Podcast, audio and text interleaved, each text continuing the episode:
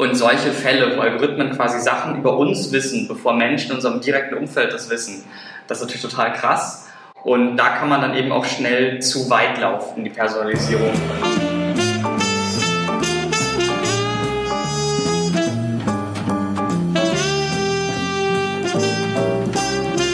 Ja, Malte, jetzt haben wir ja so ziemlich alle Trends von Mobile, der ja schon lange da ist und immer noch sozusagen immer weiter relevant wird. Sprachsuche, Messenger, Chatbots. Wir haben über Machine Learning gesprochen.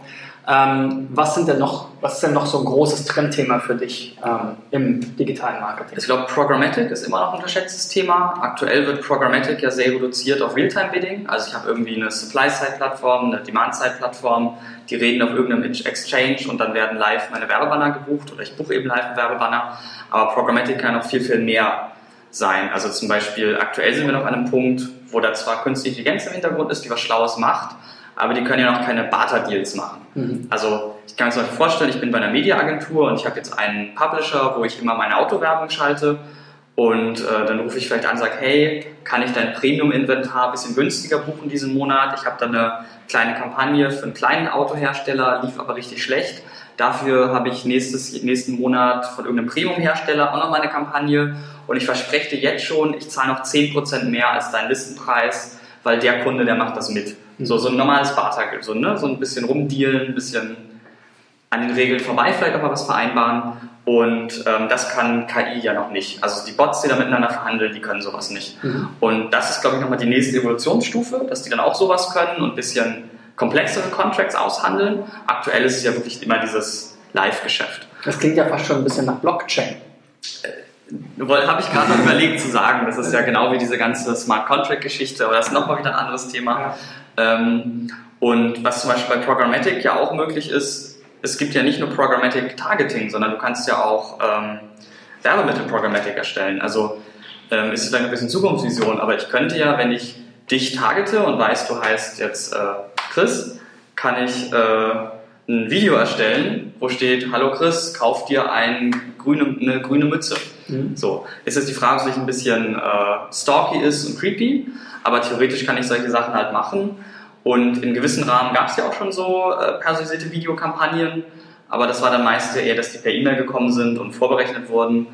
Ähm, ich glaube, der Lars Hinrichs hat da mal so Weihnachtsgrüße verschickt, wo er mir ein Video geschickt hat, wo er viel erzählt hat und dann mittendrin viel Malt. Und ich so, was? Mhm. Und dann hat er eben nachher geschrieben, ja, ne, der hat halt eine Technologie benutzt, wo eben immer nur diese eine, diese eine, nicht ein Frame, aber so, sag mal, so ein 5-Sekunden-Snippet äh, ausgetauscht wurde, so dass du nicht gesehen hast, dass es geschnitten war. Äh, war schon ganz cool gemacht. Und wenn du das jetzt äh, so schnell erstellen kannst, dass du da persönliche Werbemittel auslieferst, das ist, glaube ich, noch ganz viel möglich. Das ist aktuell ja noch so auf Werbebanner beschränkt, dass die live zusammengesetzt werden, so aus Produktfeeds und äh, Personendaten. Und ich glaube, da sind wir noch ganz weit weg von, von dem, was erreichbar ist. Und ich glaube, da werden wir auch irgendwann eher in, in moralische Probleme kommen als in äh, technische Probleme. Weil wenn man genug Daten in seinem CRM hat und genug über die Leute weiß, kann man ja unglaublich viel äh, machen. Also meine, meine Lieblingsstory ist da immer der Fall, wo Walmart war es, glaube ich, wusste, dass eine Teenagerin schwanger ist. Mhm. Ähm, und äh, dann ist nämlich der Vater wütend zu Walmart gegangen, wie sie auf die Idee kommen, ihm äh, ein Prospekt an seine Tochter adressiert, die minderjährig ist, zu schicken mit irgendwie so Kinderkrippen und so. Mhm. Und was ist passiert? in den USA hat ja jeder so eine Rabattkarte, ne? sonst ja. zahlst du ja perverse Preise in Supermärkten und jeder zahlt immer mit Kreditkarte. Das heißt, du hast sehr, sehr gute Kundenprofile. Und die hat eben ihr Kaufverhalten geändert. Ich glaube, es war, ähm, sie hat aufgehört, Seife mit Duft zu kaufen, sondern neutrale Seife und hat zwei, drei Nahrungsmittel gekauft, die sie sonst nie kauft. Mhm. Und da hat eben irgendein schlauer Data Scientist einen Algorithmus mal entwickelt gehabt und der predicted hat, wenn jemand dieses Verhalten zeigt, ist es mit 80% äh, eine schwangere Frau. Und tatsächlich hat sie auch gestimmt. Also die Tochter musste dann dem Vater geschehen, ja, sie ist tatsächlich schwanger und hat sich nicht getraut, es zu sagen. Und solche Fälle, wo Algorithmen quasi Sachen über uns wissen, bevor Menschen in unserem direkten Umfeld das wissen, das ist natürlich total krass. Und da kann man dann eben auch schnell zu weit laufen die Personalisierung und äh, Dinge, also Werbeanzeigen schalten oder Dinge, Dinge zeigen, die man ja, die dann eher abschrecken und creepy sind. War ja, war ja auch ein großes Thema bei den, bei den Wahlen, dass da solches Wissen genutzt wurde, gerade in den USA. Ähm, aber wie du schon gesagt hast, ist ja jetzt noch sehr stark mit der Display-Welt verbunden. Wie sehr glaubst du denn überhaupt noch an diese ganze Display-Welt? Weil ähm, wenn ich jetzt so in die Zukunft schaue, dann sehe ich im Prinzip, wie wir jetzt gesprochen haben, mehr sozusagen Sprachausgabe, Messenger, Native, alles irgendwie. Ne? Ähm, wo ist da noch Platz jetzt für so einen dynamisch generierten Banner, der mir jetzt sagt, hallo, du bist schwanger? Also ich glaube, die Display-Welt äh, ist auch so eine Message, über die man sich dann sicherlich sehr freut, wenn man es noch nicht weiß. Ja. Ähm, über die, Vor allem als Mann. Naja, Targeting ist halt nicht hundertprozentig. Ja. Ähm, Display-Welt. Ähm, ich glaube, es wird die Display-Welt immer geben. Ähm, vielleicht wird der Markt irgendwann wieder schrumpfen. Ähm, aber ich glaube, dass wir auch äh, relativ viel Zeit in Zukunft in zum Beispiel Apps verbringen werden. Und das ist dann vielleicht eine andere Form von Display, was ich da auf Facebook sehe. Mhm. Aber es ist ja immer noch irgendwie im Endeffekt ein Banner mit Text ja. drum. Ähm, und dann kann sich diese ganze Werbewelt aber ja auch wandeln. Also zum Beispiel habe ich jetzt letztens jemanden getroffen, der hat einen Ad-Server für Alexa-Skills entwickelt. Mhm. Das heißt, ähm, als Skillbetreiber war es ja bisher so, ich hatte viel Reichweite, konnte nicht monetarisieren. Mhm. Und als Advertiser wusste ich gar nicht, was ich machen soll bei Alexa-Skills, außer selber einbauen, ja. den dann keiner den benutzt. Keiner haben will, ja. Genau. Und äh, das, da ist halt das Prinzip, dass einfach bei jeder fünften Benutzung des Skills, der Skill sagt, diese Antwort wurde gesponsert von XY. Mhm. Ähm, ich weiß noch nicht, wie Kunden darauf reagieren werden. Mhm. Also ich würde mich ziemlich aufregen. Ich bezahle immer lieber einen Euro für irgendwas und habe dann keine Werbung. Mhm. Aber das ist ja so ein Ansatz, wo es eben dann ne, auf einmal Werbung auf, auf einem Skill gibt, Werbung in der Sprachsuche gibt. Und äh, das kann sich ja weiterentwickeln. Es kann ja in zwei Jahren dann äh, dynamisch werden. Dann bieten zwei Leute um diesen Platz kannst auch noch mit Retargeting verbinden, weil Sprachsuche findet ja oft an einem Gerät statt. Das hat ja eine ID und zumindest der Anbieter, also sei es jetzt Google oder Microsoft oder, oder äh, Amazon, kennt diese ID und äh, theoretisch könntest du ja zu Amazon gehen und sagen, ich möchte meine Werbung ausspielen an äh, Menschen in Berlin, männlich, zwischen 30 und 40, die sich grüne Cappies gekauft haben, weil ich mhm. vielleicht die passenden Socken dazu anbiete. Mhm. Und äh, Amazon hat diese Informationen ist die Frage dann, ob sie so ein Targeting ausspielen wollen oder nicht. Das sind wir wieder in dieser Moralfrage. Mhm. Wobei es ja eigentlich bei der Unternehmenssicht nicht die Moral ist, sondern gibt es einen moralischen Backslash, wenn ich das mache. Ja. Muss man ganz ehrlich sein. Ähm, also Display kann weniger werden, aber ähm, grundsätzlich die Werbeindustrie wird es immer im Internet geben und der Markt wird weiter äh, wachsen. Ähm, was bei Display noch so ein aktuelles Thema ist, was ich sehr viel sehe, ist Fraud. Und da gibt es lustigerweise zwei Extreme. Es gibt die Leute, die sich viel zu viel Gedanken über Fraud machen und es gibt Leute, die es komplett ignorieren. Und zum Beispiel bei einer Performance-Kampagne sehe ich das so, mir ist Fraud egal. Weil ich habe einen Kanal, ich messe, wie viel ich da reinstecke, wie viel ich rausbekomme, ich messe es auch noch pro Partner, den ich habe. Und wenn ich am Ende Gewinn mache, ist ja vollkommen egal, ob er von 10% Fraud war. Mhm. Ähm, umgekehrt bei ähm, Branding-Anzeigen kenne ich sehr viele Fälle, wo Budget teilweise jahrelang verschwendet wird. Ähm, da gibt es dann verschiedene Stufen von Fraud. Ich hatte mal einen Fall, da hat jemand bei einem TV-Sender das Premium-Inventar auf der Website eingekauft und diesem TV-Sender hat auch ein Videoportal gehört. Und diesen. Lass uns überlegen. Na, da gibt es mehrere. Ja, ja. Ich, äh, Zwei.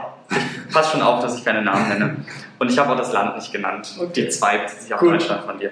Ähm, und dieser, dieses Videoportal das hat zur Hälfte ähm, Erwachseneninhalte gehabt. Mhm. Das war nie der Plan, das war nie deren Branding nach außen, aber genau wie zum Beispiel Tumblr, das mhm. ja mal von Yahoo für Geld gekauft wurde, war es einfach so, dass es 50% Porn-Traffic war. Ja. Und ähm, dieser Advertiser hat eigentlich in seiner Nische so diesen Schwerpunkt Familienfreundlichkeit gehabt mhm. und hat eben über Monate hinweg mit der Mediaagentur zusammen für dieses Premium-Inventar bezahlt. Und irgendwann haben sie mal ein Reporting bekommen, wo eigentlich ausgesteuert wird. Ja. Und das war halt zu 90% auf dem Videoportal und da eben zur Hälfte auf Porno-Videos. Ja, ähm, sprich null Branding-Effekt oder eher sogar noch negativer Branding-Effekt. Ähm, und das ist natürlich jetzt eigentlich kein direkter Fraud, aber das ist halt so ein Fall, wo die Publisher genau wissen, was sie machen, die Mediaagenturen in vielen Fällen genau wissen, was sie machen, weil sie wollen einfach die Kohle haben mhm. und teilweise sogar bei den äh, Werbetreibenden die, äh, die Mitarbeiter, die es machen, es wissen. Weil sie die Zahlen weil, Genau, weil die Zahlen reporten. Das ist ja genau wie bei AdWords, wo teilweise ja der PPC-Manager bewusst das Reporting intern nicht trennt zwischen Brand und Non-Brand.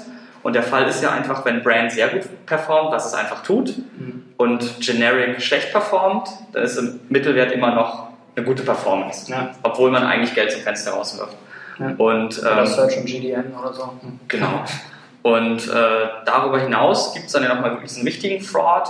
Und das ist so ein Trend, den ich sehe, dass nachts, also dann, wenn eben die, die Entwickler, die Leute, die aufpassen, schlafen, oder auch am Wochenende, wenn, wenn die Anwälte und so nicht da sind, dass ähm, dann, äh, ja, wie nennt man das, Schadwerbebanner ausgespielt werden, auch auf sehr seriösen Seiten, auch über sehr seriöse Netzwerke, mhm. die den, das komplette Browserfenster hijacken mhm. Und äh, dich im Idealfall auf eine nachgebaute Version weiterleiten. Also ich bin zum Beispiel schon mal öfter auf einer ähm, Website gelandet, die äh, irgendwie Men's Health mit einem komischen ähm, so einem Sonderzeichen, das sich aber wie Men's Health gelesen hat, ähm, war auch eins zu eins nachgebaut, Men's Health und dann ein Artikel, was ich, das das beste Proteinpulver mit Werbelink. Mhm. Ähm, das wurde in dem Fall wurde über Facebook ausgesteuert, da hat eben bei Facebook jemand nicht aufgepasst. Mhm. Also wahrscheinlich haben sie erst was Seriöses geschaltet und dann eben, wenn sie wussten, okay, mein Ansprechpartner sitzt in Dublin, mhm. äh, in Dublin ist jetzt 21 Uhr, ich kann mir die nächsten sechs Stunden ein Redirect einbauen. Ähm, und da kann man natürlich ganz viel Scheiße machen. Zum Beispiel letztens hatte ich auch einen sehr schönen Artikel, ähm, das wurde, glaube ich, über irgendeins dieser Systeme ausgesteuert. So am Ende vom Artikel, da gibt es so Outbrain, Tabula, Pista, noch ein paar andere. Und irgendwer hat da auch mal wieder nicht aufgepasst.